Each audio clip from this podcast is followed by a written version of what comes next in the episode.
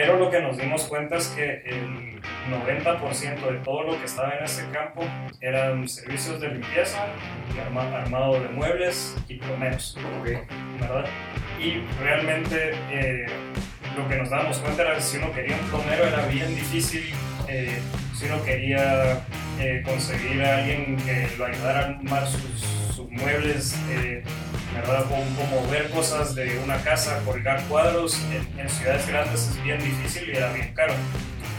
Eh, y lo más complejo era realmente que tardaba mucho porque uno se tenía que poner a negociar. Hola, soy Marcel Barascut y esto es MB Podcast. Hola a todos, gracias por sintonizar M Podcast. Estamos en el episodio número 57. En este caso pues tenemos a Ignacio Leonhardt. Creo que es una historia súper inspiradora. Van a ver que sí se puede eh, emprender desde cero. Creo que la historia con Ignacio que nos cuenta es como ellos desde una idea y nos cuenta todo el proceso, porque es súper interesante el entender qué partes del proceso para poder llegar a después vender tu empresa son necesarias. Él y su equipo pasaron desde la idea hasta la validación, entrar a una incubadora, luego pues recibir inversión para poder llevarlo a cabo. Todos esos cambios y todo ese proceso es súper interesante que no todos tienen esa experiencia. Mucha gente que está emprendiendo tal vez se queda en la parte de la validación, que está empezando. Tal vez no todos han recibido inversión, eh, pues Ignacio sí, y lo mejor fue que a ellos los compraron. Entonces creo que eh, tenemos todo el círculo, eh, se cierra el círculo con la historia de Ignacio, entonces creo que vale la pena escucharlo. Toda la gente que tiene una idea, toda la gente que quiere emprender, pues creo que eh, qué mejor persona que Ignacio para contarnos. Entonces va a estar súper interesante, la historia de él inspira, así que les recuerdo que sí se puede. Les quería contar también otra noticia, nos acaban de autorizar el evento de Google que se llama Startup Grind para Guatemala. Tenemos las entradas tentativas para del 10 o, o sea, de la semana del 10 al 20 de julio para que empiecen a ahorrar y así pueden pues pagar esas entradas. Son eventos mensuales eh, donde vamos a hacer un montón de actividades para toda la gente que llegue relacionadas con emprendimiento. Así que estén pendientes. Y gracias de nuevo por estar escuchando M Podcast. Ya tenemos 111 episodios en el canal. Creo que es algo que yo nunca me había imaginado. Entonces, pero es de agradecerle a todos ustedes porque son las, son las personas que han estado escuchando, están, han estado pendientes y compartiendo el contenido que hacen que más se, se motive uno a seguir creando. Así que muchas gracias y espero que les guste el episodio número 57 con Ignacio Leonhardt.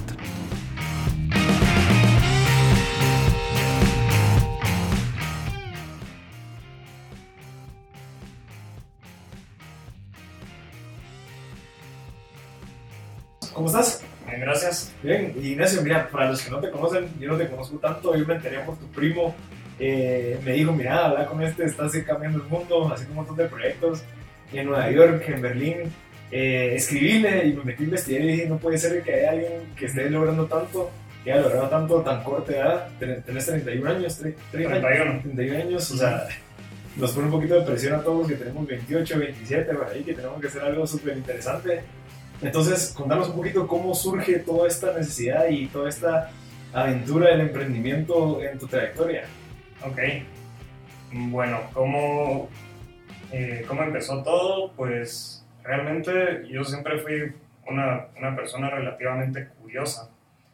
Eh, de pequeño, ¿verdad? O sea, me gustaban las computadoras, jugaba todo el día en, la computadora, jugaba eh, StarCraft y Warcraft y y una de las cosas que pasó es una vez me encontré con, con que un amigo de mi primo eh, quemaba discos. Okay. Cuando estaban empezando todo eso, ¿verdad? Y me pareció increíble la idea de que uno podía, ¿verdad? Mezclar todas las canciones que quería en un CD, ¿verdad? Y de repente me di cuenta que mi computadora tenía una quemadora y empecé a, a vender discos quemados, ¿verdad? Por un pirata. Eh, por supuesto, eso, eso acabó antes de que tuviera. Tenía, Ares y todo eso. Yo, yo, empecé con Audio Galaxy y Napster. Ah, Napster. Todavía un poquito antes. que uno se tenía que meter a, las bibliotecas de la Mara para, para descargar cosas. Eh, pero, pero bueno, así, tal vez ese fue mi primer emprendimiento. De repente estaba, no sé, vendía discos a 80 quetzales, ¿verdad? Porque yo podía meter cualquier canción en un, en un CD, cuando antes eso era impensable, ¿verdad? Eh, pues así más o menos eh, empecé en el colegio, pues realmente me iba, eh, pues eh, siempre fui un poco curioso, sí me interesaban las clases un poco eh, y pues a raíz de eso pues entré a la universidad, a una de las universidades que quería ir. ¿Y cómo sabías a qué universidad ir? O sea, ¿quién te puso esa universidad? en general yo, yo era como uno de los niños que les gustaba la mate, les, gustaba hacer toda pues un poquito la física y a raíz de eso pues yo pensaba que me iba a ir a MIT, ¿verdad? Y ese era mi sueño y mi sueño era, ¿verdad? Irme como al, eh, al, al, mejor lugar en Estados Unidos que podía hacer eso. No entré, eh, entré a, a, a, otra universidad, que fue Duke, que pues realmente... Que también es de las eh, mejores. Es, es, es, bastante buena, no me puedo quejar y creo que para mí fue el lugar adecuado porque es un lugar que te deja pues tener eh, una educación bastante interdisciplinaria, como le dicen ellos. Entonces ahí pude eh, volverme ingeniero eléctrico, pero al mismo tiempo también saqué la carrera de, economía. Wow. Y no, no es que sea muchísimo más trabajo, ¿verdad? Sino simplemente te dejan tomar todas tus selectivas en donde uno quiere. Ya. ¿Verdad? Entonces... Eh, y, por ejemplo, no es como que te den economía para ingenieros, sino te meten con los economistas.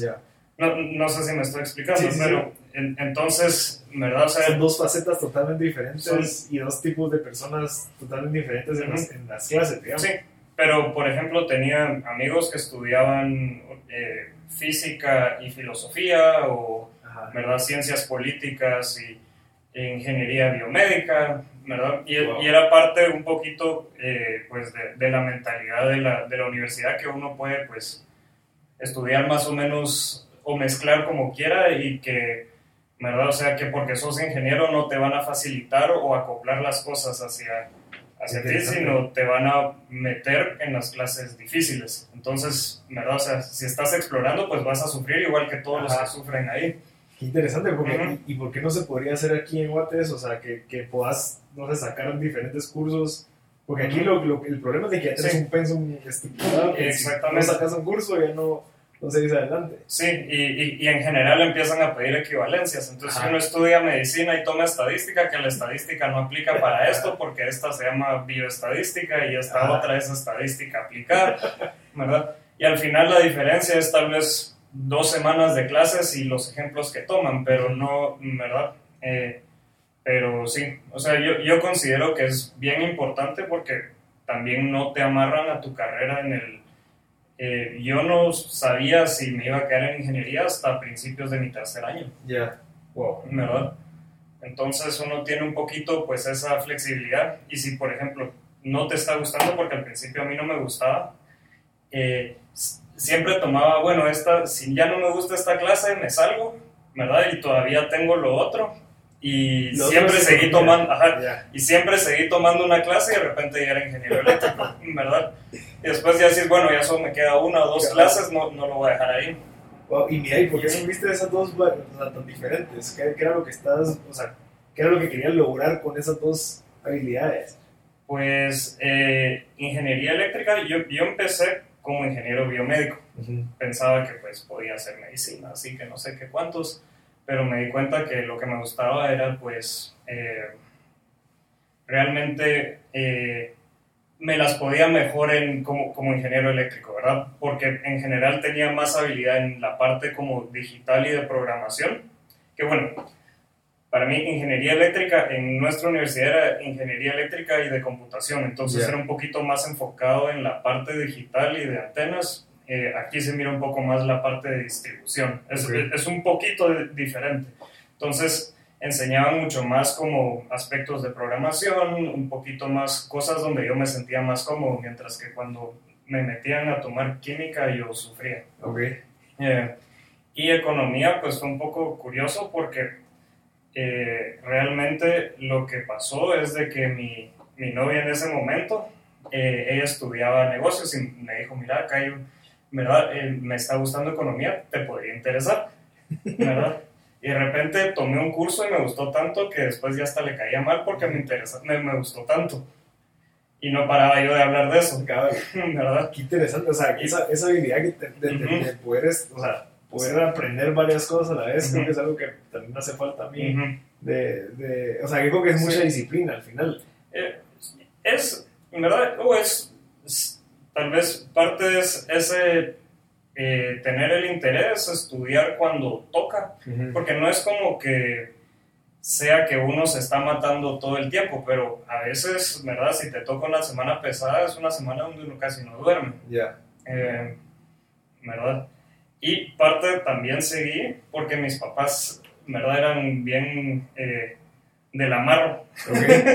Y todo el tiempo estaba viendo que, lo- que los austriacos, que no sé qué, y me, me caí, me, me molestaba bastante como toda la, la filosofía austriaca que terminé tomando una clase con el, con el historiador de Hayek para poder contestarles y después de ese momento ya no tuvimos más, con- más conversaciones sobre, sobre eso porque, ¿verdad? Ya, no, ya sentía que no me podían como que tirar todo lo de que, ¿verdad? O sea, eh, que los austríacos eran los que sabían, eh, ¿verdad? Eh, mejor sobre cómo Sí. funciona la economía. Creo que muchos que crecimos tal vez en esos años y, y pues... eh, eh, muchos que hemos ido a la universidad siempre nos ha tocado un poquito como tener, ese, ese, eh, tener que lidiar con, con la filosofía austriaca Sí. para bien o para mal, ¿verdad? Y no es que esté mala, ¿verdad? Eh, pero sí me tocó, eh, me quise informar más de eso para no sentir que con argumentos austriacos me, ¿verdad? Te quedas callado porque no sabías. Exactamente. Eh, eh, entonces, eh, parcialmente seguí con eso y, y pues yo me había especializado como, yo me estaba especializando como un ingeniero de antenas. Ok. Mi, mi siguiente proyecto, o sea, mi- yo empecé a trabajar en un laboratorio donde lo que hacíamos era eh, tratar de detectar cáncer de, de mama Ujú. a través de, eh, de un sistema o un arreglo de, de antenas, ¿verdad? Y recrear un ambiente en tercera dimensión como una alternativa a las mamografías, Ok.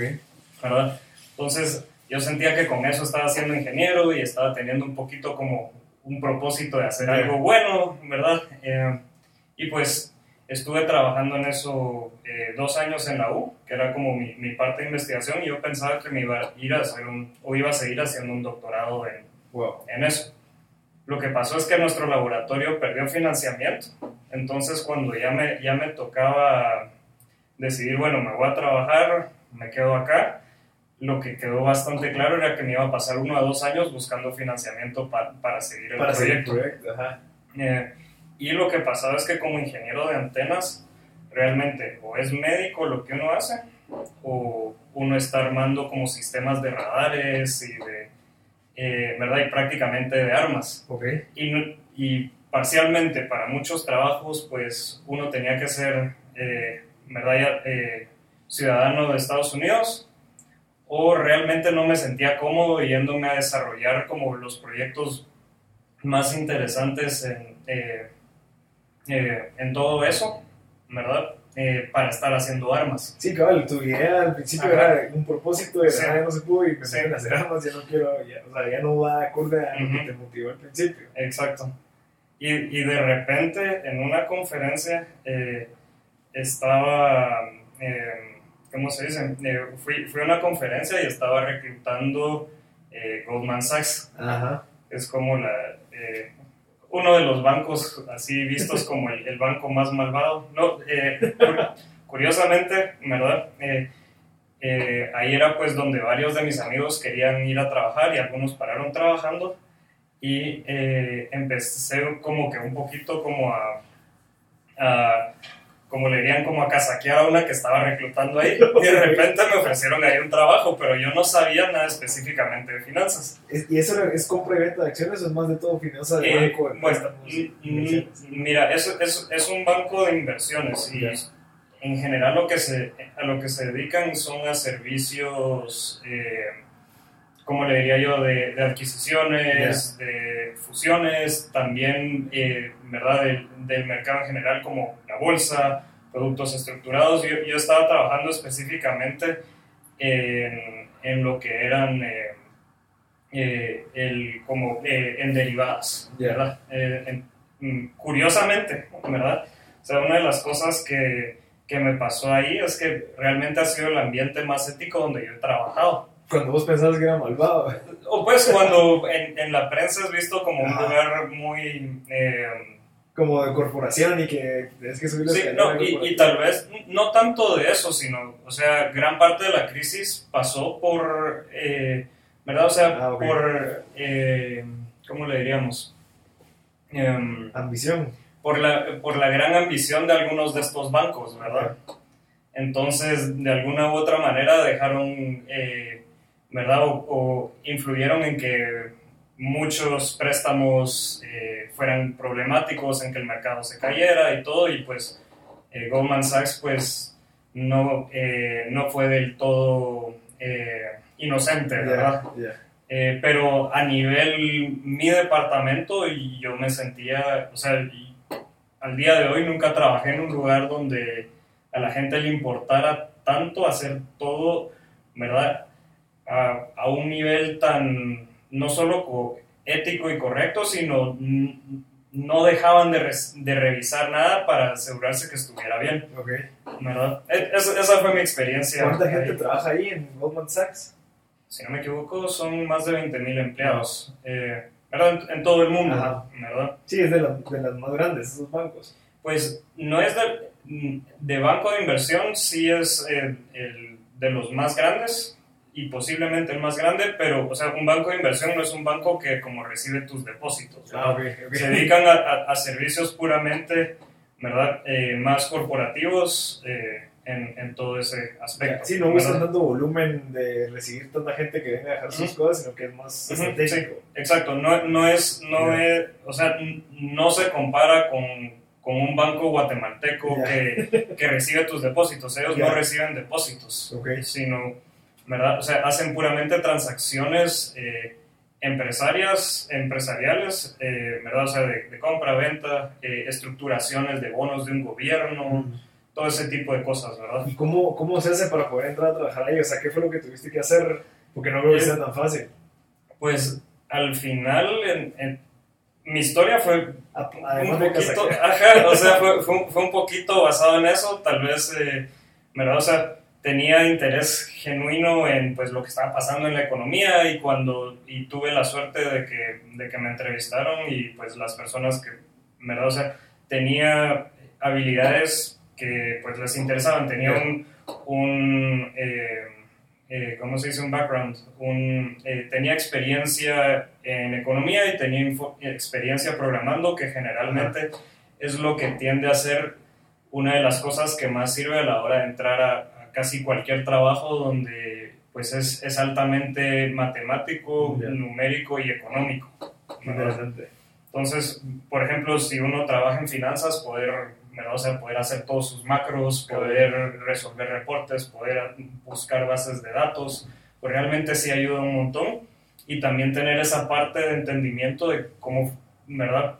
Eh, cómo posiblemente negociar, cómo, ¿verdad? O sea, eh, cómo poder armar un modelo financiero, Ya. etcétera, etcétera. Mi- Mira, y, lo, lo que no entendí fue cómo fue que, o sea, entiendo que estudiaste economía por querer debatir con tus papás Sí, exacto. Pero, o sea, tuvo que haber sido su momento importante como decir, ok, voy a, o sea, incluso voy a invertir mi dinero en, en otra carrera, pero era solo para eso, porque realmente crees que te iba a agregar valor Pues- a llegar a esa persona que quería hacer, no sé, Pues realmente empezó más como una curiosidad y, y lo que me interesaba en ese momento, o sea, yo tomé sobre todo cursos de, de filosofía económica y cursos de, de co- con- eh, economía de desarrollo, ya, ¿verdad? Entonces yo sentía como que me interesaba eh, mi primer curso, realmente una de las cosas que me, que me pareció fascinante era cómo poder influir, ¿verdad? A través de una política económica eh, macro, eh, ¿verdad? El desarrollo y crecimiento de un país, ¿verdad? Y como en los primeros cursos es bien sencillo, uno piensa, chicas, ¿verdad? O sea, si, si tenemos la inversión correcta y mantenemos claramente el, eh, la tasa de inflación, podemos hacer que el, que el país crezca, ¿verdad? Eh, 2% más todos los años. Eh, claramente no, no, es así, no es tan fácil, pero eh, yo tenía esa, esa idea que pues tal vez había una forma como de, de hacer crecer un país, ¿verdad? De una forma más, eh, eh, como le dirían, un, un top-down, ¿verdad? Ajá. De, arriba para abajo, poder influir simplemente, en verdad, poniendo la, la política económica correcta y, e independientemente, o sea, habiendo crecido en Guatemala, pues es algo que, que a uno le interesa ver eh, cómo, eh, cómo podría hacer, ¿verdad? Uno las cosas mejor o qué se puede componer y, y realmente uno tiene pues esa, eh, esa afinidad al país y, ¿verdad? O sea, y tal vez así se, ¿verdad? Podría encontrar uno una solución. Claramente es muchísimo más complicado que eso y cuando uno entra pues a estudiar un poco más profundamente, eh, ¿verdad? Eh, eh, eh, developmental Economics o Economía del Desarrollo, no sé la traducción Yo exacta. creo que sí. ¿verdad? Eh, uno se da cuenta que pues al final eh, el desarrollo se logra mucho, con muchísimo más trabajo y es más difícil, ¿verdad? Y toca hacerlo desde abajo. ¿Y tu idea sí era regresar a Guate, aplicar todo lo que, lo que aprendiste? O, Me, me- me gustaría decir que siempre tuve como una determinación, a, ¿verdad? Algo, pero eh, no sabía. La verdad es que estaba, estaba buscando, eh, estaba buscando mi camino, ¿verdad? O sea, tuve, siempre quise hacer algo para el bien común, ¿verdad? O sea, es, eh, siempre me, ¿verdad? O sea, el término como creo que correcto, es, siempre me sentí como un yoki, ¿verdad? Ok, Eh, que sería Young Urban Creative, ok. ¿verdad? Que es como quiero vivir en una ciudad, quiero, eh, ¿cómo se llama? Quiero tener un trabajo con propósito, quiero que sea creativo y que cambie todos los días, ¿verdad? Eh, y quiero que me vaya bien económicamente, que es como lo que todos quieren, ¿verdad? Pero, o sea, siempre esa fue como tal vez la, la meta, tener un propósito, ¿verdad? Eh, ¿verdad? De poder tener una calidad de vida aceptable y pues, eh, y que mi trabajo pues requiera tenga un propósito y que pues requiera eh, también un poco ya sea de creatividad o, o de esfuerzo o algo pues un poco más. Y esa, y esa idea que es muy diferente, digamos, a, a nuestra edad, que estamos muy Ajá. similares, es muy diferente a lo que nuestros papás pensaban en, en su Sí. Es que, ¿de dónde sacaste esa, esa visión de querer lograr algo tan, tan como, como integral? Pues realmente desde, o sea, una, una de las cosas que pues me, me, eh, que, siempre me quedó claro es, o sea, a mí me quedó claro que nací con, con muchísimos privilegios, ¿verdad? Entonces, eh, siempre sentí esa responsabilidad de cualquier cosa que hiciera, la hiciera, eh, y uno puede decir, ¿verdad? O sea, uno siempre quiere hacer todo lo mejor posible, pero siempre, ¿verdad? O sea, como una forma, pues, eh, de, como siempre sentí una responsabilidad de hacer absolutamente todo lo que puedo porque las cosas que haga las haga al mejor nivel que, que pueda. Un poquito como una forma de reconocer que, pues, las personas que, eh, que no han tenido esas oportunidades, pues al menos puedo decir, bueno, yo la recibí, no necesariamente porque me las merezco, pero al menos hice realmente, eh, utilicé los recursos Ya, correctamente, exacto. ¿verdad? Y ese, y ese ha sido pues eh, un poquito mi filosofía. Es un ¿verdad? buen punto, porque mucha gente a veces como que juzga a la gente que tuvo todo desde un principio, pero también hay que ver de que no todas las realidades son las mismas y que uno depende, o sea, depende cómo uno aproveche eso, porque si en dado caso tuviste todo y no hiciste nada, puede ser que Ujú. sí sea algo negativo a que si, a que si no tuviste nada y hiciste un montón de cosas, o sea, como Ujú. que ahí se ve el cambio, pero, o sea, es como pararte en los hombros de gigantes, cuando uno crece en una familia que tiene tal vez los recursos que te mandan a universidades, es donde, ok, me pusieron un- una base de aquí, tengo que Ujú. ser el doble de alto o, o Sí, mucho y, más. y- y tal vez así siempre lo, así siempre lo vi, ¿verdad? Eh, espero haber logrado eh, o haber hecho, espero todavía hacer cosas pues que, que tengan eh, alguna importancia. Que ¿verdad? nos, entrar ahorita a, Sí. los, a los Y, emprendimientos. y- y perdón, creo que nos hemos tardado demasiado, ¿verdad? Eh, pero Queremos llegar a la parte jugosa. queremos sí, llegar a de- la parte jugosa de y los ya llevamos como 20 minutos. Eh, No, pero contame, ¿cómo fue que empezó, digamos, estando eh, Ujú. con las dos carreras? Después Ujú. sacaste un máster en finanzas, ujú, eh, o sea que tampoco es tan fácil. ajá. Eh, ¿De dónde empieza la parte de, los negocios? Eh, la parte de los negocios realmente empezó porque eh, yo estaba viviendo en Londres y, trabajaba desarrollando portafolios para fundaciones. Okay. ¿Qué significa desarrollar portafolios? por ejemplo, mi, o sea, estudié finanzas y como siempre sentí que quería hacer como cosas buenas, ¿verdad? Entonces decía, bueno, hay muchas fundaciones como universidades o los como los Boy Scouts, cosas así que reciben mucho dinero, pero todo ese dinero no lo tienen que usar todos los días eh, y meterlo, ¿verdad? O sea, hoy no voy a meter el dinero en, en este proyecto, ¿verdad? Porque a veces reciben mucho dinero, ¿verdad? Y quieren mantener una estructura sostenible. Entonces, nosotros lo que hacíamos era estructurar todo su portafolio de, inversión. Eh, pues, de inversión en los mercados para que todos los años les diera para poder mantener sus operaciones. Qué interesante.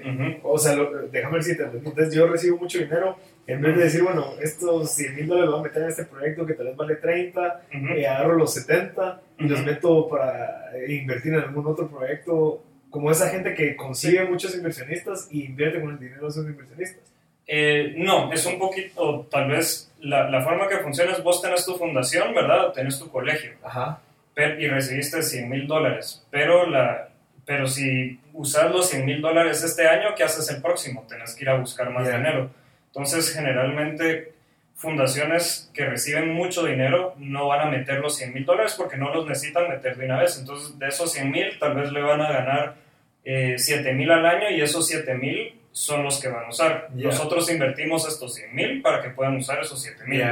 O sea, nosotros, pues, nosotros no invertíamos por ellos, los ayudábamos a estructurar para que a largo plazo la fundación pueda vivir para siempre o para que logre sus metas, ¿verdad? Porque muchas veces uno lo que quiere es que sea algo que sea algo sostenible. Exacto. Interesante, eso, eso nunca lo había visto desde la perspectiva de una fundación. Ajá. Eh, y yo no sé si mucha gente lo ve, pero interesante. O sea, yo recibo 100 mil dólares, los invierto en un banco con un retorno del 3%, 4%, o sea, yo ya sé que esos 4 mil dólares son extras, bueno, no extras, sino que son, es algo recurrente que me van a estar dando a mí al mes en cierta cantidad de tiempo. Y, la forma es de poder crear una fundación, ¿verdad? Que no dependa necesariamente de que le estén donando todos los años, ¿verdad?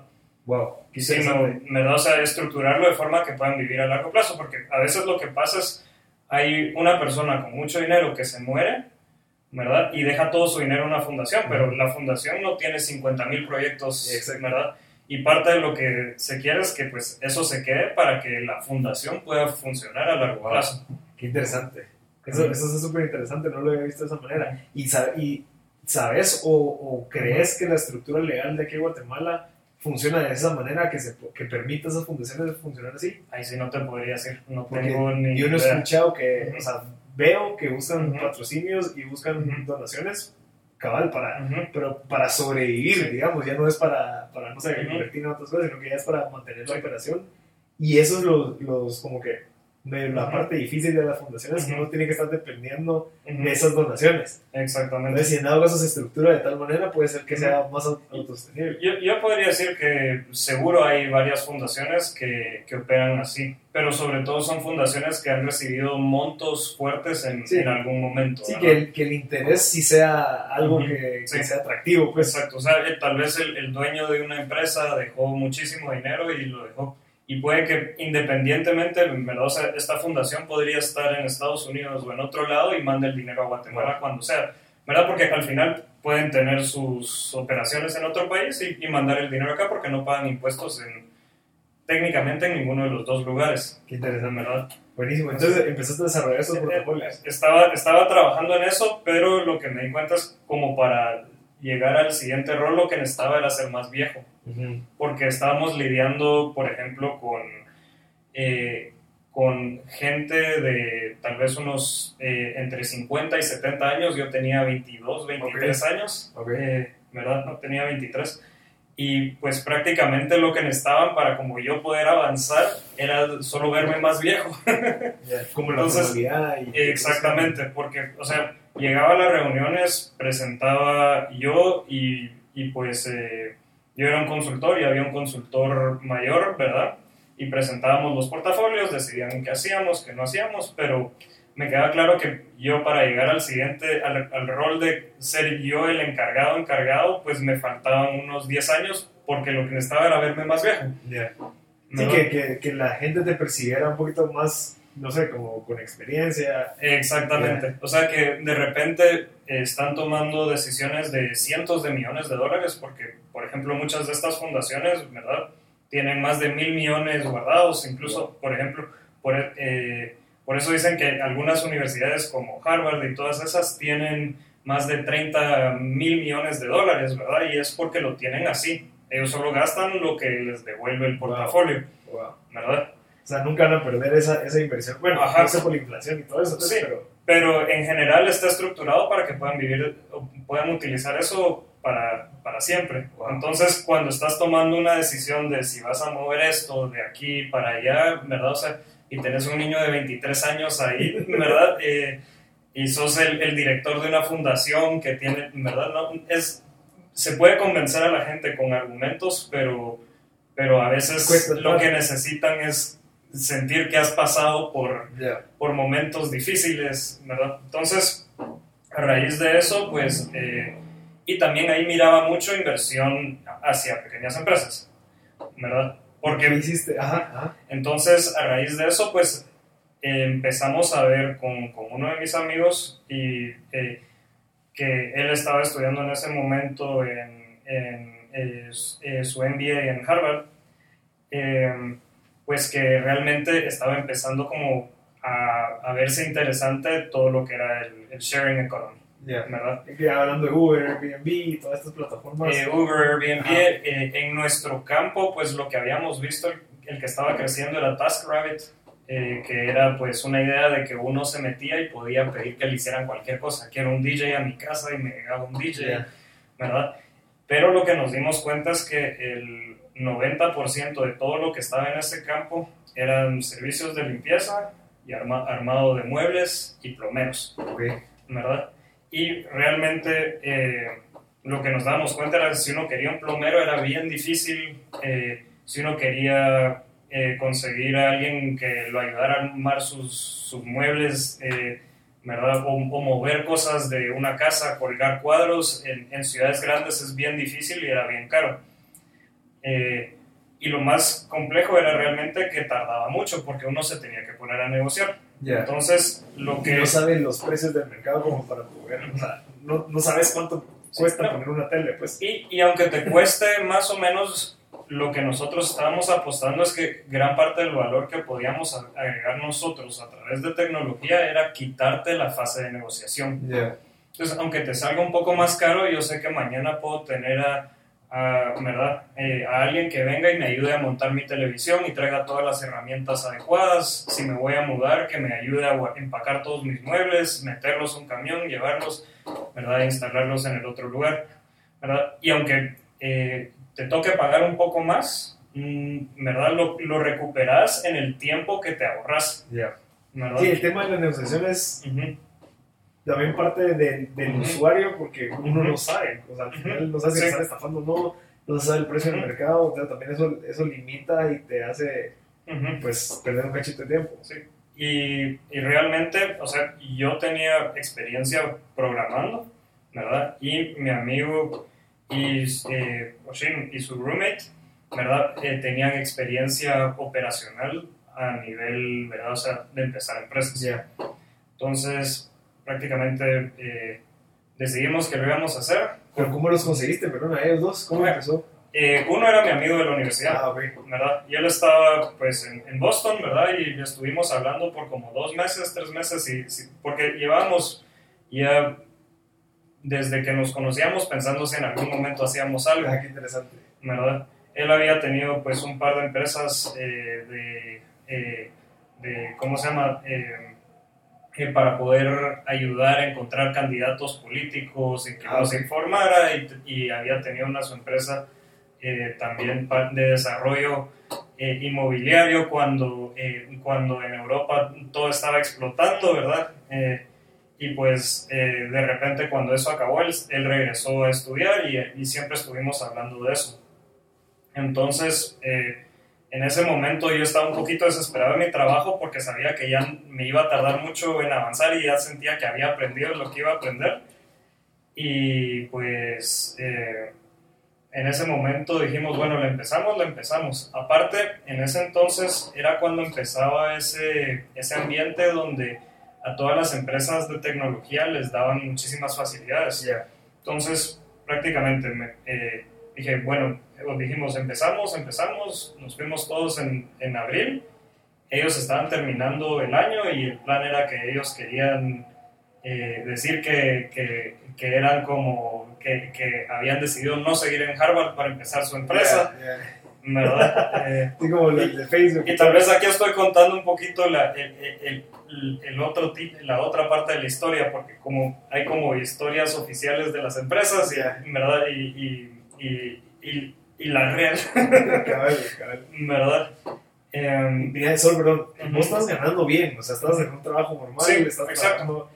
¿Cómo fue ese cambio? O sea, ¿qué fue lo que tuviste que entender y decir, bueno, si voy a emprender este proyecto, obviamente no voy a, no sé, voy a cambiar este, voy a pasar un poquito de penas de cierta manera, o cómo fue que lo hiciste? Sí, pues hay que tomar en cuenta, o sea, cuando uno trabaja o cuando uno está empezando a trabajar en, en, una ciudad como Nueva York, una ciudad como Londres, o una ciudad grande así, ¿verdad? Una de las cosas que pasa es que uno se va dando cuenta que pues uno trabaja 12 horas diarias, 13 horas diarias, eh, ¿verdad? Gana ok o gana bien, en, ¿verdad? Pero el 50-60% de, tu salario se va en tu renta. Ya. Y sabes que nunca vas a poder tener una casa, o si tenés una casa, ¿verdad? Te faltan 20 años para ni siquiera poder pensar en ello, trabajando a ese ritmo. Ya. Eh, entonces, uno, o sea, uno sí sufre eh, un poco, ¿verdad? O sea, viviendo en... No, no, no, uno, no, uno no es como que se vaya a morir de hambre y no es como que uno ¿verdad? O sea, los problemas que tenemos aquí en Guatemala son mayores, pero, ¿verdad? Para lo que uno se está matando no se siente, ¿verdad? Que, que lo ha logrado. Ya. O sea, vos sentías que estás, estás trabajando demasiado y no lograbas como que esa visión que tenías. Sí, pero sobre todo, o sea, la, la cuestión nunca fue una, una, cuestión económica, fue una cuestión de, de, que quería encontrar algo con más propósito. Y parte de esta idea, ¿verdad? O sea, una, una, de las cosas que nos llamaba mucho la atención es que pues eh, podíamos construir algo que a nivel tecnológico se puede manejar entre 10, 15 personas en cualquier parte del mundo y tener a, eh, tener a cientos de miles de personas utilizando tu plataforma. Y realmente en general, o sea, gente que hace servicios eh, de plomería, gente que hace servicios de limpieza, ¿verdad? Instalaciones básicas, pues son personas que están pues en el, en el, eh, en el, en el nivel de ingresos de los más bajos de cada sociedad. Entonces sentíamos como que podíamos encontrar una forma de... De llevarlos a, a escalar. O pues de darles opción de conseguir trabajo, ya si ellos no lo quieren tomar o no, ¿verdad? O sea, no, no estamos salvando el mundo, pero, eh, pero de alguna u otra manera pues era algo que, ¿verdad? O sea, que podíamos dar una facilidad diferente y nueva a estas personas y pues esa idea que desde un lugar podíamos eh, eh, o se puede, ¿verdad? O sea, eh, ayudar a coordinar a, a, ¿verdad? Cientos de miles de personas era, era una idea fascinante para mí, ¿verdad? Y pues yo, yo estuve a cargo del desarrollo de esa tecnología porque mi, mi experiencia pues realmente pues era financiera, pero también mucho es, ¿verdad?, de desarrollo, de poder construir, ¿verdad? O sea, eh, sí, esa, esa, estructura de, plataforma que, que requiere de, un montón de... Porque estamos hablando de, imagínate, 100.000 usuarios, que era lo que, lo que podían agarrar, ¿no? así, y tener cierta cantidad de proveedores y todas esas interacciones, o sea, es, no es tan fácil. Sí, y, o sea, eh, tal vez... Eh, difícil o fácil, pues ahorita ya es más fácil, porque ya todos saben cómo hacerlo. En ese entonces, pues venimos, agarramos las herramientas y lo hicimos funcionar. Em, y entonces nos mudamos, empezamos en el laboratorio de innovación de Harvard, que nos dieron prácticamente un como eh, open office para, ¿verdad? O sea, donde habían varias empresas. ¿Te eh, algo? cero. Nada. Ni cero, cero, de comisión. Como, como teníamos, o sea, a, mí no me hubieran dejado ir solo, pero como, eh, como fundadores éramos cuatro, eh, tres eh, eran de ahí. Ah, ok. Entonces, pues nos lo daban de gratis, solo había que solicitar y pues yo llegaba y pues me pasaba ahí todo el día. ¿verdad? Entonces ahí empezamos hasta que nos, nos aceptó una, eh, una incubadora y después uno va procesando eh, o progresando a diferentes lugares, después tiene su oficina, después cambia de oficina, pero podemos, sí, no, no, sé si queremos hablar como el proceso Sí, de financiamiento ¿cómo- cómo? O, o el proceso más como el proceso de negocios, de cómo empezamos. O, Mira, a mí me gustaría saber más que todo el proceso de cómo fue que pasaron de, desde Harvard a la incubadora, o sea, qué, qué- cómo fue ese crecimiento, qué tuvieron que cambiar, como que qué, Ujú. qué, qué fue esa mejora, decir, ok, bueno, ya estamos listos para una incubadora, para Ujú. estar en o sea, ya recibir inversión y así. Ujú. Pues eh, realmente eh, nosotros para, empezamos en Harvard y ahí empezó, o sea, en, en- en el laboratorio de innovación ahí y ahí empezamos a, a construir el prototipo. Esto fue marzo, abril, ¿verdad? Y en todo ese momento, pues parte de lo que uno se pasa haciendo, eh, o pues parte de como el rol de nuestro CEO es estar viendo financiamiento y dónde vamos a ir. ¿verdad? Entonces yo estaba en la parte, o sea, yo estaba a cargo de la parte de tecnología, estaba construyendo todos los días, ¿verdad? Para tener un prototipo lo más rápido posible, ¿verdad? Y, y salir en vivo lo más rápido posible. Ok.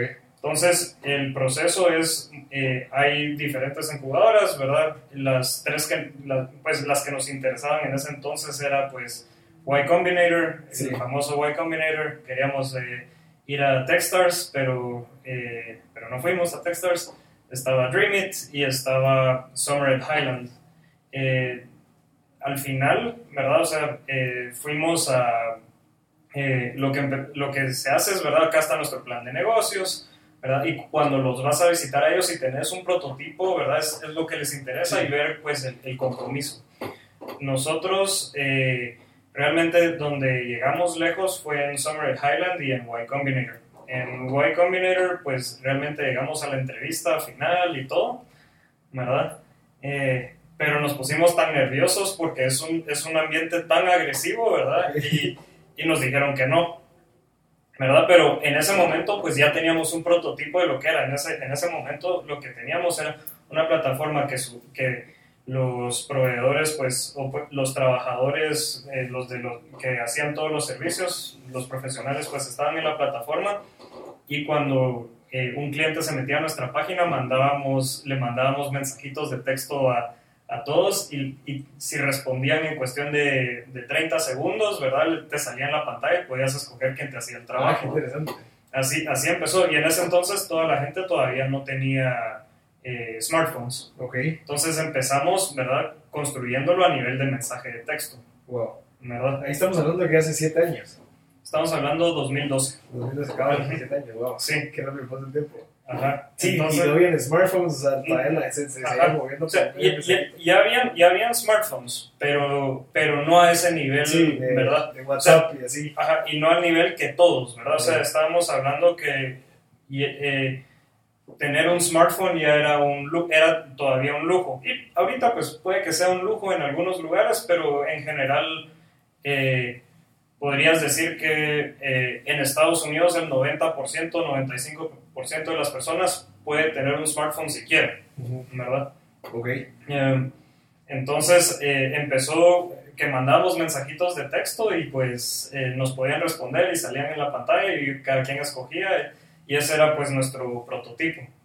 A los de Y Combinator no muy que les gustó. Les- no muy que les gustó porque no nos funcionó correctamente el, el, eh, ese la momento, prueba en ese momento porque te ponen, eh, era, ellos entrevistan 15 minutos y ahí te dicen si te dan un financiamiento de, de 150 mil dólares Ok.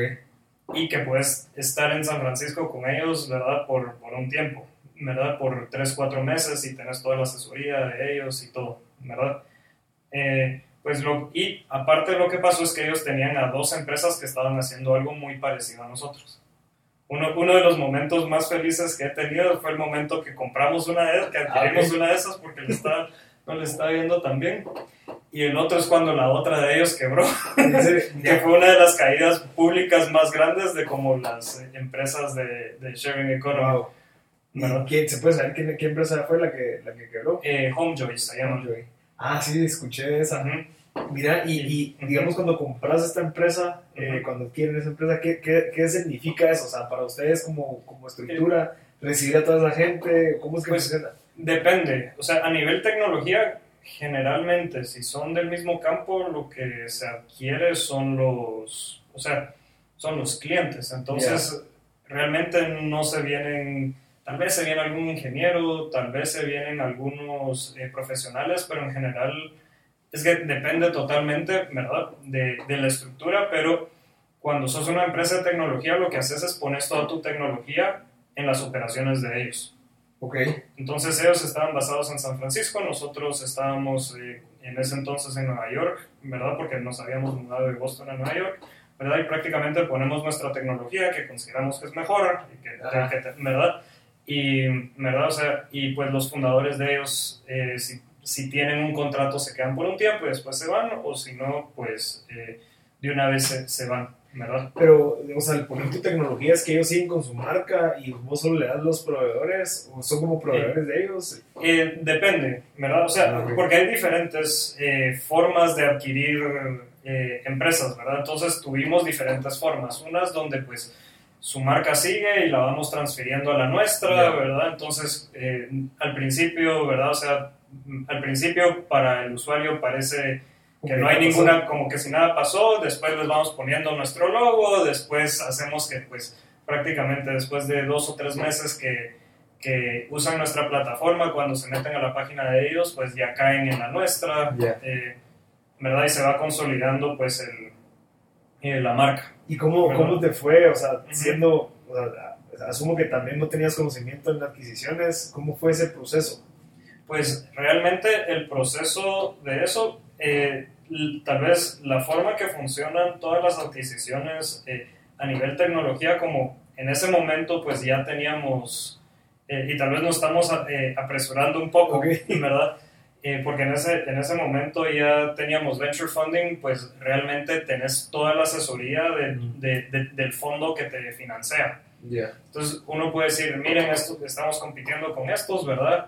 ¿Será que puede haber un interés y ellos pueden hablar por, ¿verdad? Pueden llegar a hablar con los inversionistas de los otros, miren el- cómo les está yendo, hay algún interés acá, o a veces, ¿verdad?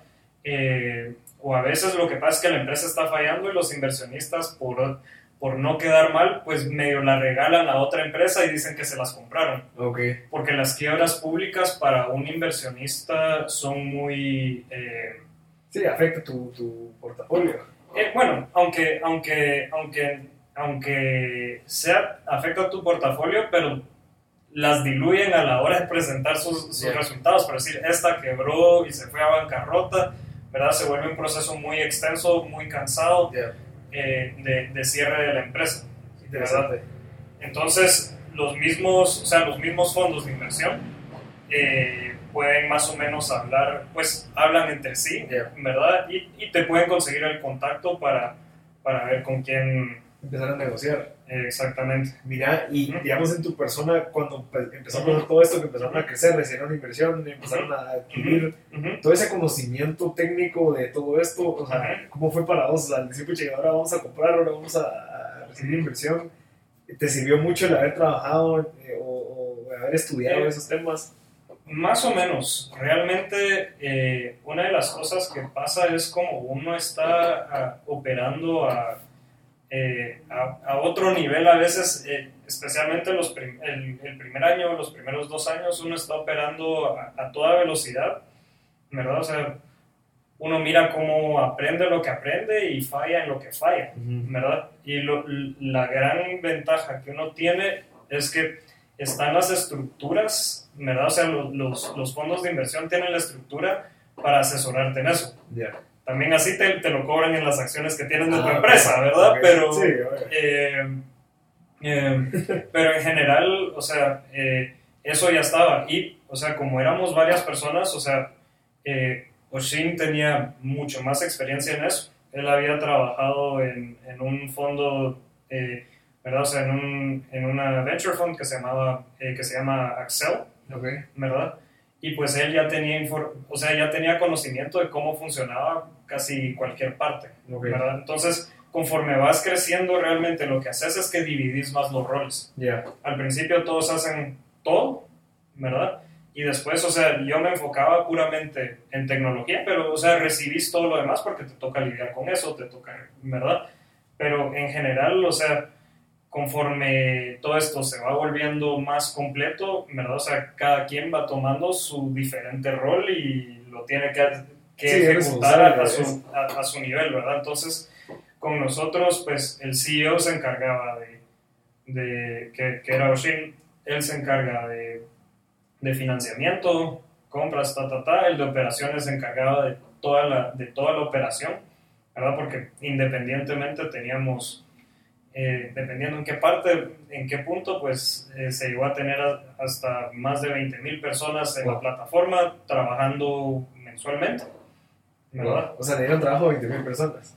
Eh, sí, no, no trabajo tiempo Sí. completo y tal vez no el, ¿verdad? Un, un salario increíble, pero sí. Sí. O sea, pero oportunidad de, de, de poder, pues, Sí, trabajarse. ajá. Ujú, Ok, qué, qué interesante. ujú. Mira, ¿y cómo fue la experiencia de tu primera, inter- o sea, tu primera interacción de un cliente con un usuario? ¿Cómo fue eso? O sea, cuando lo vieron y dijeron a la madre.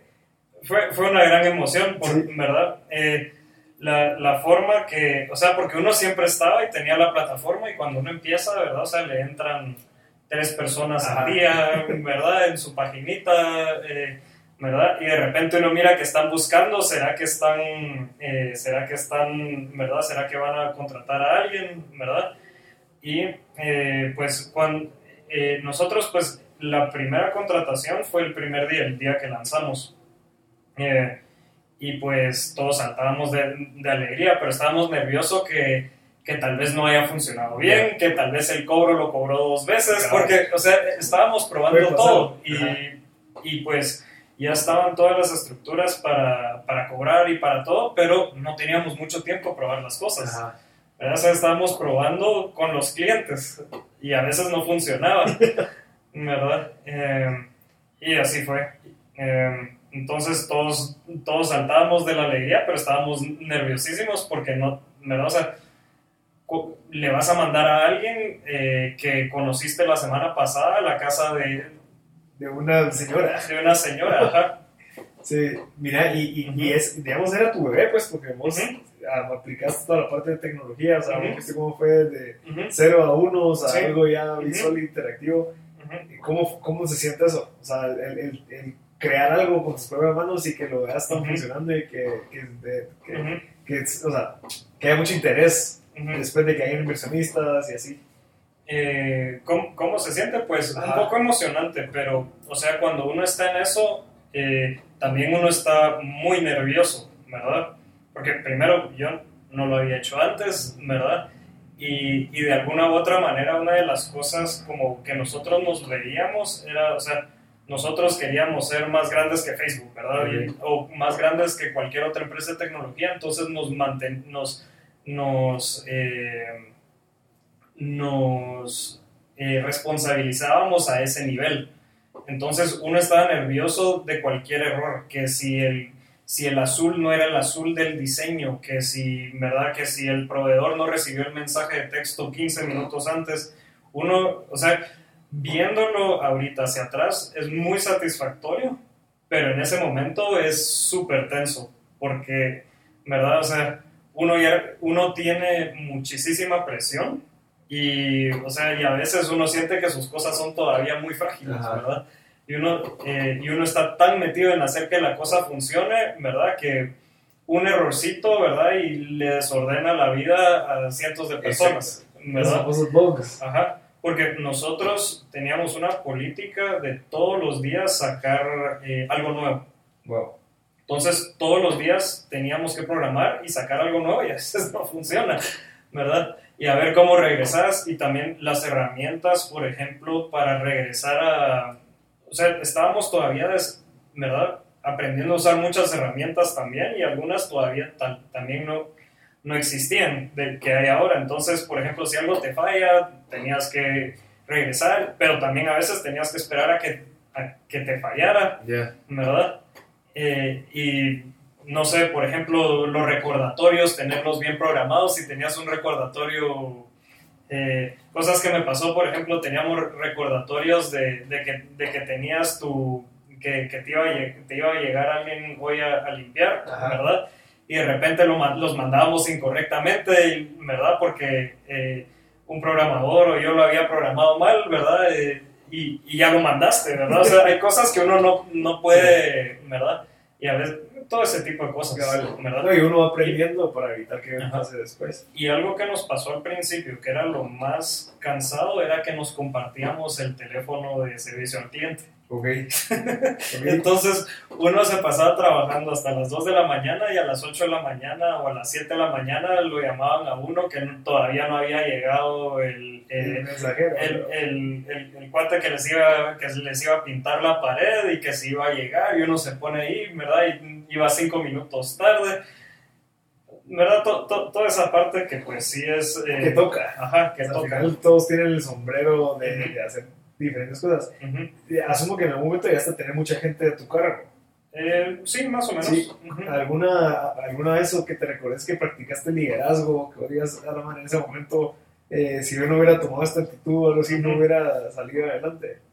Pues, eh, o sea, hay varios ejemplos, ¿verdad? O sea, a veces o sea, una de las cosas que pasa es, eh, a veces hay que tomar decisiones en una empresa así, por ejemplo, si uno ya no va a, eh, si uno tiene que darle las gracias a algunas personas, porque uno va a tal velocidad y a veces uno no reclutó correctamente y toca decidir, porque, ¿verdad? O sea, estás hablando que le estás pagando un salario todos los meses y la, la empresa, si se queda sin dinero, se quedó sin dinero, porque la filosofía de estas empresas es crecer, crecer, crecer, crecer, crecer, pero si no estás creciendo y no te están dando, y la gente interna no te está dando resultados, ¿verdad? Eh, estás perdiendo lo que, el, todo el financiamiento que te costó conseguir, Exacto. ¿verdad?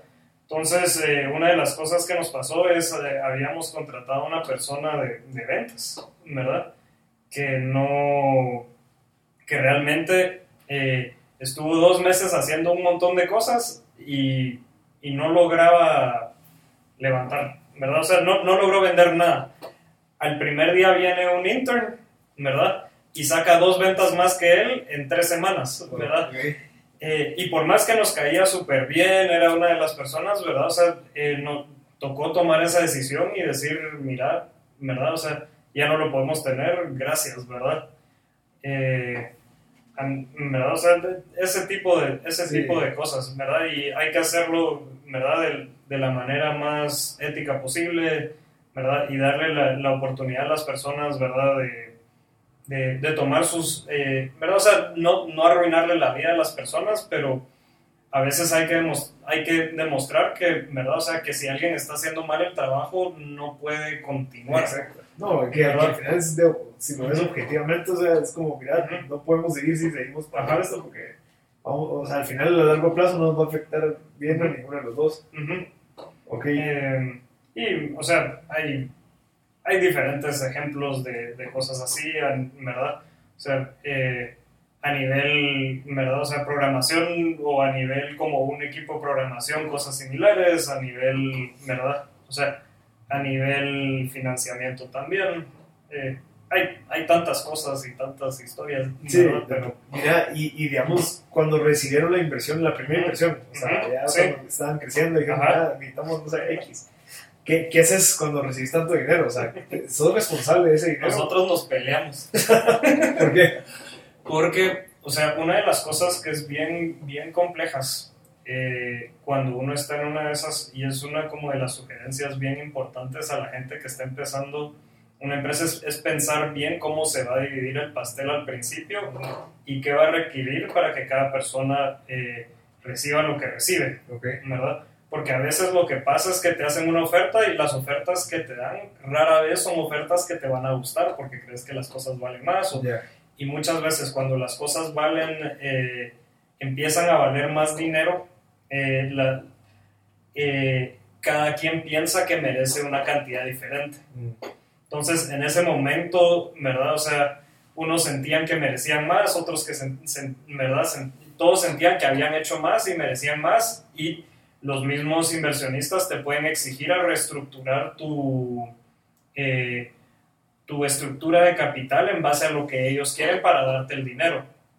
No, no sé si me estoy explicando. Sí, sí, sí, me lo puedes detallar un poquito más. Ok, hagamos de caso que, por ejemplo, eh, los inversionistas están, eh, ¿verdad? están acostumbrados a que el pastel esté dividido 60 para el, para el, para el CEO, ¿verdad? Eh, y después dividido como 20 y 20, ¿verdad? okay. Pero si tu estructura lo tenía 30, 30, 30, ¿verdad? Vienen los inversionistas y dicen, no, el, el CEO tiene que quedarse con más porque es con el que más vamos a lidiar, el que va a dar la cara y el que va a estar más tiempo a largo plazo con nosotros. alguien más tiene que ceder eso. Entonces alguien tiene que ceder, ¿verdad? Y uno tiene que decidir si lo acepta o no. Ok.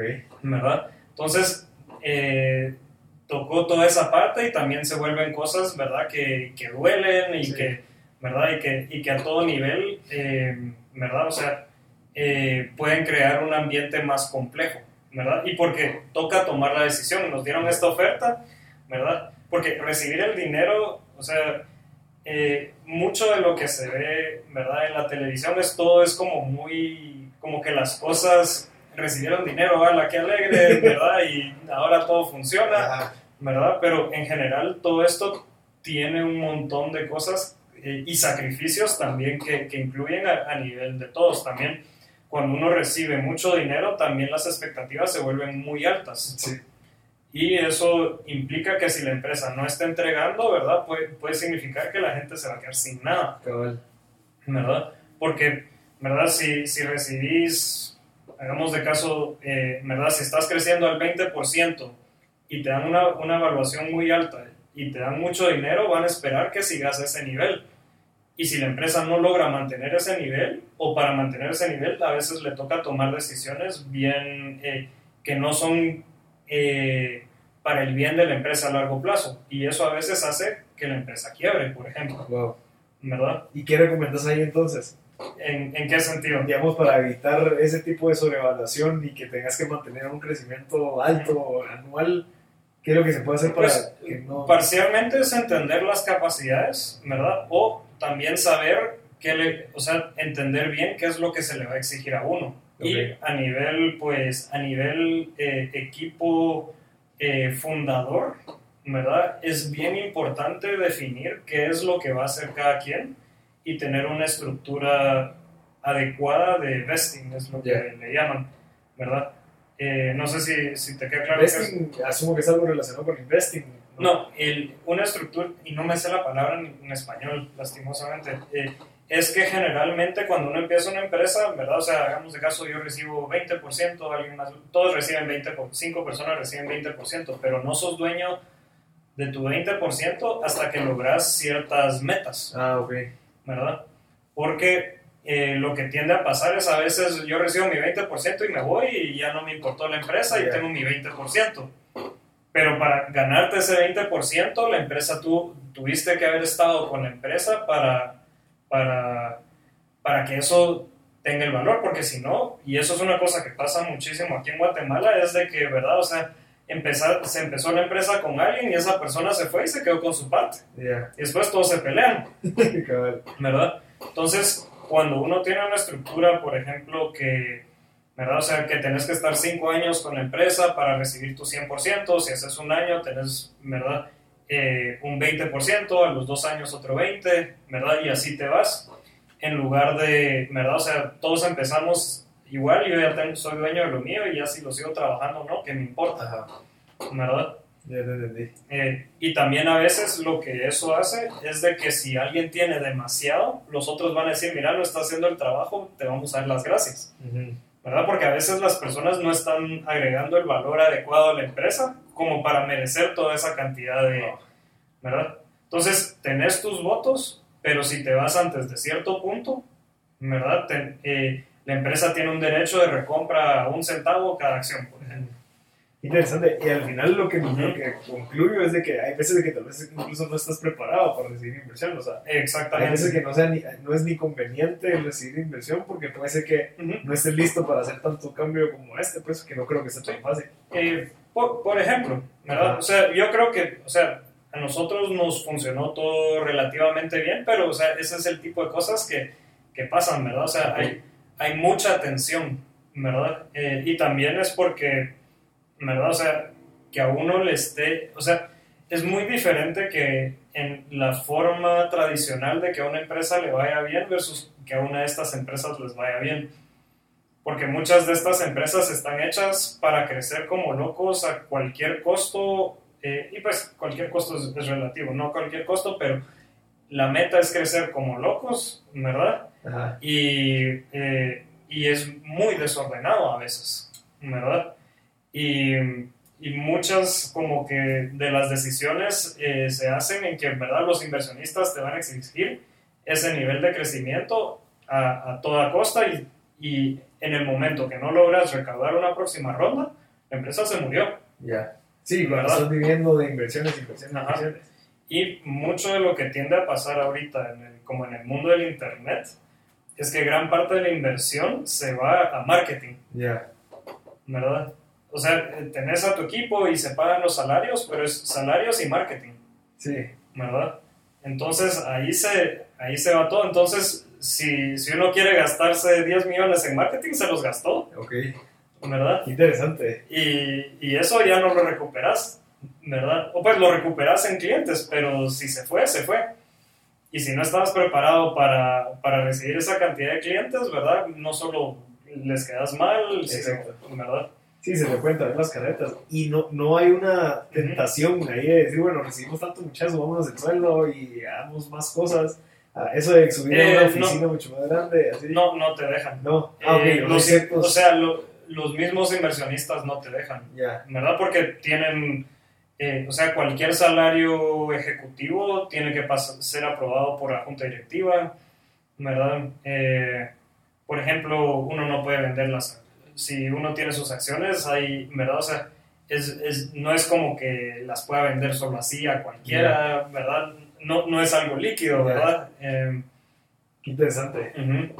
Y mm, sí, o sea, hay eh, en general, o sea, si alguien invierte para una empresa así, ¿verdad? Tiene las expectativas bien claras de qué es lo que va a esperar, ¿verdad? A nivel salarios, a nivel estructura, ¿verdad? Eh, y, y te presionan a ese nivel. A, Cabal. a uno le toca hacer todo el trabajo duro, pero la presión está, Ok. ¿Y ¿verdad? cómo lograbas o sea, balancear? No sé, yo no sé si, si en esos momentos de estrés y de tensión lograste eh, hacer deporte, no sé, meditar. Pues, ¿Qué eh, era lo que te sacaba esa tensión en esos momentos? Eh, en, es- en, en esos momentos, pues realmente, ¿verdad? O sea, uno iba al gimnasio en lo que podía, pero estamos hablando que yo iba 40 minutos tres veces a la semana Ya. Ah, bueno. y mi vida era Trabajo, trabajo, trabajo. trabajo, trabajo, trabajo y cuando y muchas veces lo que pasaba era eh, que, ¿verdad? Y estamos hablando del principio, porque una vez ya uno tiene una estructura y tiene un equipo y ya, ya se puede dedicar a, a gestionar un poco más, Ya. ¿verdad? Pero cuando las cosas son muy frágiles, a- a- eh, así toca, ¿verdad? Y uno sale a cenar y de repente lo llaman que, que, que no sé qué página, ¿verdad? Tiene errores gramaticales que hay que componerlos, que, que esta cosa no abre en el Internet, en el, eh, Chrome, en el. Chrome o en el Mozilla o lo que sea, ¿verdad? Que hay que componerlo, que el diseño está torcido, que el botón no, ¿verdad? No se apacha como que teníamos, que el color que estaba en el diseño es un poquito diferente, o sea, son, o que, ¿verdad? Y como también se hacen un montón como de A-B tests y todo, que el A-B test no está funcionando, cualquier cosa y la, la, la expectativa es, ¿verdad? Se corrige ya. Ok. ¿verdad? Y, y así todos tenían esas, eh, esas expectativas. Por ejemplo, a nivel operaciones, la expectativa era poder reclutar a 100 personas, o sea, éramos cuatro personas y reclutar y entrevistábamos, si quería, o sea, parte de la expectativa era, estamos a 10 personas o 20 personas que puedan limpiar para la otra semana o, o para finales de esta semana, ¿verdad? eh, cómo teníamos que re- entrevistar a 100, 200 personas mañana y lo lográbamos, ¿verdad? Pero, pero ese tipo de cosas tocaban, ¿verdad? Y cómo, cómo, o sea, todos tenían esa presión, De plano, o sea, qué complicado. Y, y, también, o sea, el, el, saber qué recursos necesitas, en qué tienes que invertir el dinero, o sea, no solamente es el salario, sino que es computadoras, espacio, o sea... Creo que nosotros operamos con, con, laptops propias por tres años. Ah, ok. Cualquiera que llegara tenía que haber su Ah, ok. Bueno. Y nos sentábamos en unas sillitas pura lata de Ikea, ¿verdad? Increíble. pero, pero sí, o sea, eh, tenía sus cosas y estuvimos en las oficinas de nuestros inversionistas los primeros ocho meses. Wow. ¿Qué, en, en, las capacitaciones de adquisición y todo eso. Sí, o sea, nosotros lo que eh, recaudamos nuestra primera, eh, nuestra primera ronda y estábamos en la oficina de uno de los inversionistas que ellos estaban construyendo. Entonces de repente teníamos a gente ahí soldando al lado de nosotros y nosotros sentados ahí en nuestras sillas de Ikea, ¿verdad? Eh, y así, con, dependiendo de la etapa, pues uno va tomando, pero, o sea, gastos importantes hay, eh, hay que dejarlos eh, muchas veces eh, o posponerlos lo más posible, Sí, porque ya uno no los puede quitar después. que no son tan necesarios, pues, o sea, si tienes tu compu, necesitas comprarte una compu más grande porque puedes trabajar en esa mientras que empiezas a desarrollar todo lo demás. Digamos, antes de entrar a la parte de la adquisición que tuvieron ustedes, ¿qué cambiarías? O sea, ¿qué cosas cambiarías o qué nos recomendarías de esa trayectoria desde el haber empezado Handy eh, hasta antes de la adquisición? O sea, hay, hay, hay muchísimas cosas que uno cambiaría, eh, ¿verdad? En general, lo que, o sea, ¿qué, ¿qué podríamos decir? Cambiaría aspectos, por ejemplo, en algunos puntos nos hubiera gustado negociar mejor con los inversionistas, en algunos puntos nos hubiera gustado estar más claros antes, eh, ¿verdad? Y eh, tal vez en ese momento yo no sabía qué, lo difícil que iba a ser, ¿verdad? Entonces hay que tomar en cuenta lo que, lo que uno va a sacrificar. ¿Qué sacrificaste vos, digamos, en eso? Pasé cinco meses durmiendo en un sofá, de repente una mañana me apareció una rata que en el sofá. Eh, ¿verdad? Eh, sacrifiqué toda mi vida social, emocional, ¿verdad? Eh, por, por, año y medio, ¿verdad? Y, o sea, y de alguna u otra manera también se pueden sacrificar varias amistades, ¿verdad? Porque a veces eh, la presión de todo esto también crea un montón de conflicto entre uno y se vuelve socio y ya no necesariamente amigo, ¿verdad? Interesante. O sea, pero al final, o sea, es, creo que es parte de esto, ¿no? ah, no, exactamente. Ajá. Y, o sea, en general diría, eh, son pocos los arrepentimientos, pero hay varias cositas que se pueden hacer diferente, pero en general nos funcionó, ¿verdad? Eh, lo que, o pues logramos algo que, eh, si, si, me preguntas hace, hace ocho años, que esto es lo que iba a pasar, con eso estaría contento. Ah, ok. ¿Verdad? Sí, qué interesante eso, eso es lo más eh, Por más que la ambición es mayor. Ah, sí. Eh, y, y, sí. ¿Tus qué te dijeron cuando, cuando, cuando se enteraron de la adquisición? Eh, en general, pues contentos, pero no. O sea, parte es como todo lo que, todo lo que ha pasado, no. Eh, ¿cómo, ¿Cómo te diría? No, no necesariamente lo entienden, ¿verdad? Porque, o sea, para muchas personas una empresa así de crecimiento no hace sentido, ¿verdad? Una empresa que no tiene utilidad por 5, 6, 7, 8 años, ¿verdad? Aquí en Guatemala la SAT te, casi que te cierras si llevas 3 años sin tener utilidad, ¿verdad? Eh, todo ese tipo de cosas y pues al, final contentos, pero no se la creían, ¿verdad? Eh, porque, porque lo miran como de una parte mucho más como tradicional. Muy tradicional, ¿verdad? Sí, no están eh, dentro de la industria de tecnología que saben de que así funciona. Exacto. O pues explicar el, eh, hasta hace unos cuatro años, explicar el modelo, por qué Facebook eh, valía tanto, por qué Google valía tanto, que nunca iba a tener utilidad, que ¿verdad? Y ahorita son de las empresas más valiosas del mundo. explicar ese, ese pensamiento es bien difícil para, para muchas personas. ¿Verdad? Exacto. Y ahorita en tus planes, eh, ¿qué tenés? O sea, digamos, ya saliste de una adquisición, o sea, ya validaste muchísimo, o sea, ya puedes decir, mira, muchacha, ya vendí eh, esta empresa. Eh, ¿Qué es lo que sigue? ¿Hacia dónde vas? pues ahorita, pues ahorita está un poco más tranquilo estos, estos, este, un poquito, pero en este momento pues estoy en el proceso o parte de mis metas es quisiera armar un think tank, ¿verdad? Eh, sobre todo sobre eh, que, que, trate temas de competitividad, eh, en particular acá, ¿verdad? sobre Guatemala, que hay, que hay varias cosas que creo que podríamos hacer mucho mejor, ¿verdad? Y que creo que estando aquí, aquí en Guatemala, pues lo vemos, pero no nos damos cuenta del, del impacto que eso tiene y, y son cosas que, que tal vez a nivel como eh, empezando una empresa, no sé si, si se pueden solucionar, pero creo que pasando esa información puede ser eh, importante, ¿verdad? Eh, y también porque no son necesariamente donde yo tengo los recursos para hacerlo. y aparte, pues tenemos un, tengo un proyecto en, en, Berlín que todavía está en un poquito de, de, parte privada, pero, o sea, todavía no puedo decir qué es, pero estamos en en la fase de, empezar una empresa. igual, igual que, que, con Handy, que empezaron trabajando, validándolo para recibir inversión. Y sí, estamos un poquito más atrás de lo que estábamos en Handy en este, en este momento, porque ahorita estoy un poco más relajado. ¿Y por qué en Berlín?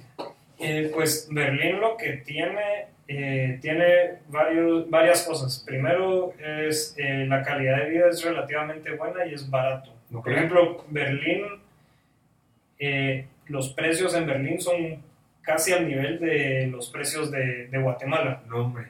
wow. Por supuesto, depende del barrio, pero en general, o sea, estamos hablando que el súper en Berlín es más barato que en Guatemala. Eh, la renta de las zonas más finas de, de Berlín está muy parecida a, la, eh, ¿verdad? a las zonas finas de Guatemala. Las zonas eh, promedio pues están, ¿verdad? como una zona buena de Guatemala, pero no, pero eh, en un, como un ambiente comparable a, una, a un Nueva York, un París, un Londres o un Hong Kong, ¿verdad? Estamos hablando que te cuesta una cuarta parte la vida allá. Eh, y aparte lo miro, o sea, eh, entonces es más fácil conseguir talento para proyectos de informática. Ajá y es un centro cultural, entonces eh, eh, hay muchísima creatividad. Sí, ¿qué es lo, no sé si has leído un libro de Crear o Morir. Eh, no, no, Él explica que, que digamos, Silicon Valley y todos estos lugares donde hay tanta creatividad es porque es un centro donde se conecta mucha gente de diferentes países y diferentes culturas, diferentes o sea, tipo de mentalidad. Por lo tanto, se crea ese ambiente donde la gente puede ser creativa. Sí, exactamente. Posiblemente hacías ahí. Y parte pues de, de, las ideas es hacer pues cosas que desde un lugar se puede, ¿verdad? O sea, uno puede operar en todo el mundo, ¿verdad? Y pues estando en Berlín uno puede operar en toda Europa, eh, estando en, en, una parte de Estados Unidos puede operar en todo, todo Estados Unidos, ¿verdad? Eh, y pues parte de la idea pues es, es estar ahí también por Perfecto. Perfecto, mira, y para ir terminando, no sé si tenés algún libro que nos recomendes que te haya servido puedo recomendar podcasts. ¿Cuáles podcasts escuchas? Pues a nivel, a nivel negocios, eh, recomiendo y a nivel cómo empezar una empresa, o sea, mucho creo que de lo que yo digo, pues lo puede encontrar uno en, en, este, en este podcast, se llama How to Start a Startup. Ah, ok. Que es eh, realmente bueno y muy específico en cada una de las partes. por ejemplo, hay una parte donde donde hablan de recaudar dinero, otra parte donde hablan de cuándo decidir crecer eh, tu, eh, tu, equipo de ventas, cuánto, ¿verdad? Cómo estructurar tu, tu, tu, estructura de capital, todo, todo, todo eso. Cuándo empezar a hablar con inversionistas. Ah, interesante. Habla absolutamente, puede que sea un poquito, eh, ¿verdad? O sea, estamos hablando que lo, el, toda esa serie se hizo en base a un curso de Stanford en el 2013, creo, 2014. Eso lo puedo recomendar. A nivel de, de, como historias de emprendimiento, uno de mis favoritos es, eh, también se llama Startup Podcast, que es de Gimlet. eh, que siento que es uno, uno de los podcasts que, que realmente se dedica a hablar de, de, emprendimientos donde enseña las cosas buenas y las malas. Porque a veces una de las partes complicadas es como que no se habla de, la, de, de las partes tan difíciles de, de, las cosas, ¿verdad? Y enseñan también las partes malas de cada uno de los fundadores, ¿verdad? Eh, que, que, me parece súper valioso, ¿verdad? Eh, podemos seguir hablando, tengo un montón. Creo que como dos está bien para que la, la, gente pueda escuchar. Y, y, y, un consejo que nos dejes, digamos, que, que, que te sirvió, uh -huh. que te gustaría compartirlo con todos, ¿qué, qué nos uh -huh. dirías? Pues eh, si tuviera que recomendar algo, pues, o sea, en general lo que me ha servido a mí es ser curioso, eh, ser sincero, ¿verdad? Eh, y pues eh, a, nivel eh, trabajo, tal vez lo, lo más importante es poder determinar cuándo hay que trabajar mucho y cuándo, cuándo no, ¿verdad? trabajar mucho no necesariamente le sirve a uno, ¿verdad? O sea, de trabajar las 14, 13 horas, pero sí es bien importante trabajarlas cuando le toca a uno, Exacto. cuando realmente importa. ¿verdad? O sea, no, es, no hay que, eh, hay días que uno puede trabajar menos y, y días que puede trabajar más, pero lo importante es cuando realmente se necesita, hay que quedarse y hacerlo hasta yeah. que acabe. Yeah. Me da interesante ese, ese consejo, uh -huh. Mira, pues muchas gracias de verdad por uh -huh. tu tiempo. Eh, yo sé que estás en tiempo limitado aquí en Guate y que nos des una hora de tu valioso tiempo es súper valioso para nosotros y la audiencia, pero creo que era algo importante eh, para la audiencia entender de que sí se puede, o sea, uh -huh. que, que Chapín es porque crecemos con pues, las mismas, uh -huh. eh, la misma cultura, tradiciones, que, que, hay corrupción en nuestro país, o sea, al final sí podemos salir adelante, ya sea aquí, en otro país, pero con, siempre con la visión de poder venir a cambiar uh -huh. eh, nuestro país. Entonces, por eso te quisiera agradecer porque tu ejemplo creo que cumple con todo eso y, y de verdad muchas gracias. Pero, gracias. Espero poder haber sido de uso de alguien o que mis sugerencias pues puedan ayudar a alguien. Sí, definitivamente igual. Eh, hablemos cuando, en, un, en, un, año, no sé, para ver cómo vas con, con el nuevo tema en Berlín uh -huh. y volvemos a, a, a, recibir una cátedra de cómo, cómo poder crecer un startup, ya sea en Estados Unidos, en Europa, y cómo lo podemos aplicar aquí en, en Guatemala. Ok, perfecto. Perfecto, muchas, muchas gracias. Gracias. gracias